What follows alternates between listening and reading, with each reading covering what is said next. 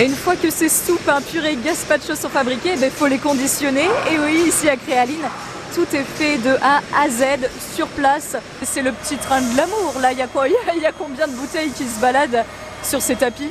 Environ 300. Là, du coup, on est sur une soupe euh, gazpacho. Donc, euh, soupe qui va être dégustée froide. La soupe en état liquide, elle est au service en amont, donc vraiment euh, au conditionnement. Donc, elle va être dosée à chaud. Après, elle va être bouchonnée. Elle va être refroidie. Une fois qu'elle va être refroidie, elle va être soufflée. On va arriver sur la première machine donc, qui étiquette recto et verso la bouteille. On a une colleretteuse qui va poser les petites collerettes sur, euh, sur le goulot de la bouteille. Et ensuite, ça va aller vers la dernière machine qui va la mettre en carton. Alors là, on a vraiment tout le processus final en fait. Tout le processus final, donc tout le processus euh, de l'emballage. Donc tout ce qui va être l'étiquetage, le col euh, collerettage et euh, la mise en carton. Et comment sont paramétrées les machines Lorsque vous changez de produit, vous changez d'étiquetage, comment est-ce que vous les paramétrez ces machines? Donc euh, sur cet atelier-là, on n'a pas de paramètres à changer, ça va plus être changer les, euh, les consommables. Donc changer les étiquettes, les collerettes. Et les contenants, comment vous les choisissez? Là, c'est des bouteilles en plastique dur, transparent. Sur le format de grande bouteille, ce sera toujours les mêmes, ce sera toujours les grandes bouteilles, ce sera toujours les mêmes bouteilles. Par contre, on a un autre format, les petites bouteilles.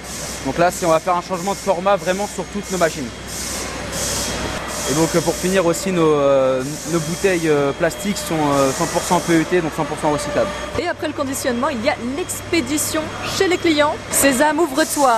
Hop, ça s'ouvre, on change de pièce. Je suis toujours avec Mehdi, coordinateur et chef de l'équipe production.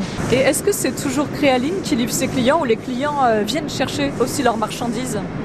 Non, c'est toujours, euh, c'est toujours nous qui livrons euh, nos, nos, clients. Des dizaines de mètres hein, de, de, produits euh, conditionnés. Est-ce que c'est classé par euh, produit, Mehdi?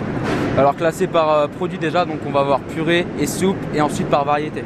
Combien de personnes travaillent ici dans le secteur expédition? Environ une dizaine. Et c'est quoi la, leur charge de travail? Qu'est-ce qu'ils font tous les jours? Leur charge de travail, c'est euh, de s'assurer qu'il ne manque rien en stock et euh, de prendre justement les palettes sur le service en amont qu'on vient de voir. Donc euh, les palettes qui sont palettisées puis filmées. Et après, leur grosse charge de travail, ça va être de préparer les commandes qui vont partir pour les clients.